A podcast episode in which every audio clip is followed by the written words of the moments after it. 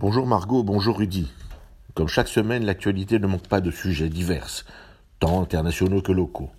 La crise du Covid, les aventures de M. Z, de M. M, et de tous ceux qui font de la crise, tant morale, économique et sociale, leur fond de commerce. Mais l'annonce de la mort de Bernard Tapie a fait presque l'unanimité.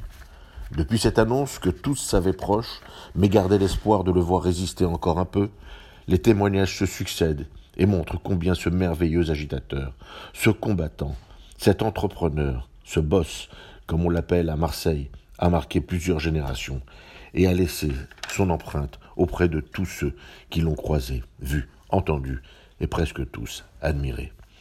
Bernard Tapie, nanar pour les intimes, a représenté pour des millions de Français l'esprit libre, le symbole de l'espoir, qu'aucun rêve n'est interdit et que la vie ne vaut d'être vécue que si l'on croit et s'engage.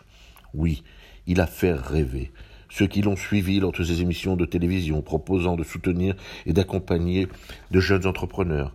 Il a fait rêver une ville, sa ville de Marseille, et la France tout entière lorsqu'il a fait de l'ON un champion d'Europe. Il a montré qu'il ne fallait rien céder face au Front National.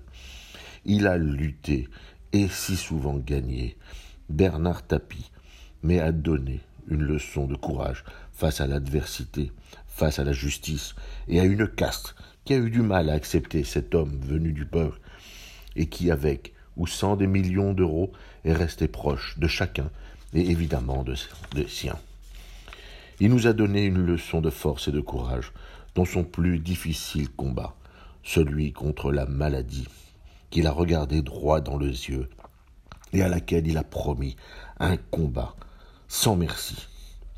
Il a donné des coups, coup pour coup, et même elle l'a respecté.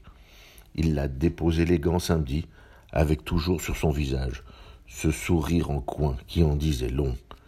Repose en paix, Bernard Tapie. Tu as réussi ta vie.